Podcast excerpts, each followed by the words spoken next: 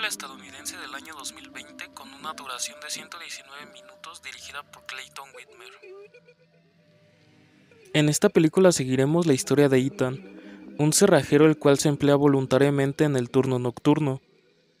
En uno de sus servicios observará un equipo de contención, el cual al parecer están buscando algo.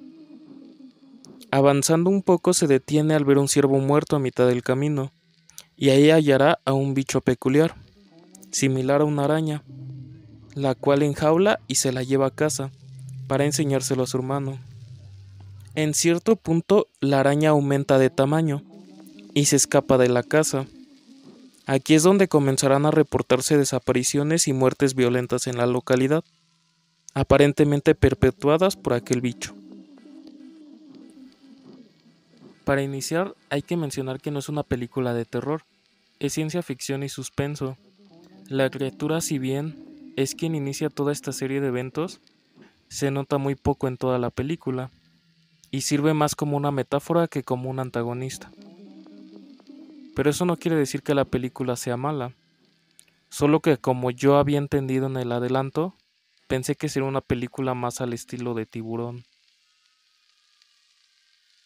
En cuanto a la historia nos encontramos con un personaje distante, apartado y cerrado, lo cual el actor refleja bastante bien, llegando a generar incomodidad ya que pareciera que no tiene emociones, o que la retiene demasiado. Y sí, eso genera bastante tensión. También conocemos a su hermano Shane y su familia, que funcionan perfecto para dar a lucir lo cerrado del personaje de Ethan.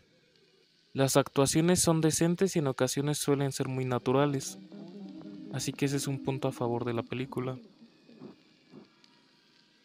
Si algo no me llegó a gustar, fue el ritmo en que es contada la historia. Son cerca de dos horas de película, lo cual en momentos llega a ser tediosa. Me recordó bastante un relato de Stephen King en el aspecto de contar una historia en un lugar apartado, unos condominios, además de que la presencia maligna solo está ahí para generar tensión, pero todo el peso de la historia lo lleva el protagonista, el cual lleva viviendo desde su niñez en esa misma localidad, cerrado a oportunidades y apegado a su pasado. Funciona en una novela, pero ya en un filme llega a ser demasiado tedioso. Quiero pensar que por el tipo de guion que se quería contar lo hicieron a propósito, pero sí se podían agilizar algunas escenas. Al ver el avance de la misma, pensaba que el principal atractivo sería la araña gigante, pero en realidad no es así, ya que no aparece mucho a cámara, y en ocasiones te harán dudar si de verdad existe. Su presencia es demasiado incómoda y aterradora. Si sufres de aracnofobia la pasarás tan mal como yo al ver sus escenas. Su punto fuerte es el sonido, y te deja mucha la imaginación. Para compensar su casi nula aparición, le dan efectos de sonido que suenan muy orgánicos y reales. Gruñidos, pisadas, mordidas y algún sonido similar a lo que es un reptil. Lo cual es demasiado incómodo, y eso me encantó. El diseño del bicho no lo veremos completo en la película, de una vez te lo digo. Pero lo poco que veremos nos dan pistas para imaginarnos cómo es o darnos una idea mínima.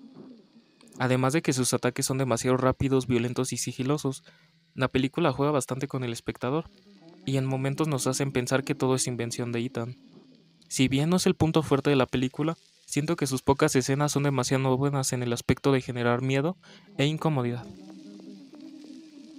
¿Qué significa la araña gigante? Antes de continuar quiero decir este comentario quizá contenga demasiados spoilers, así que lo siento pero ya están advertidos. Por lo que yo entiendo es solo una representación de la personalidad más retorcida de Ethan. Si bien al inicio pudimos ver cómo un equipo de contención parece estarlo buscando, y más adelante los volvemos a hacer solo para ser devorados por el arácnido, lo cual nos da a entender que quizá sí existirá realmente.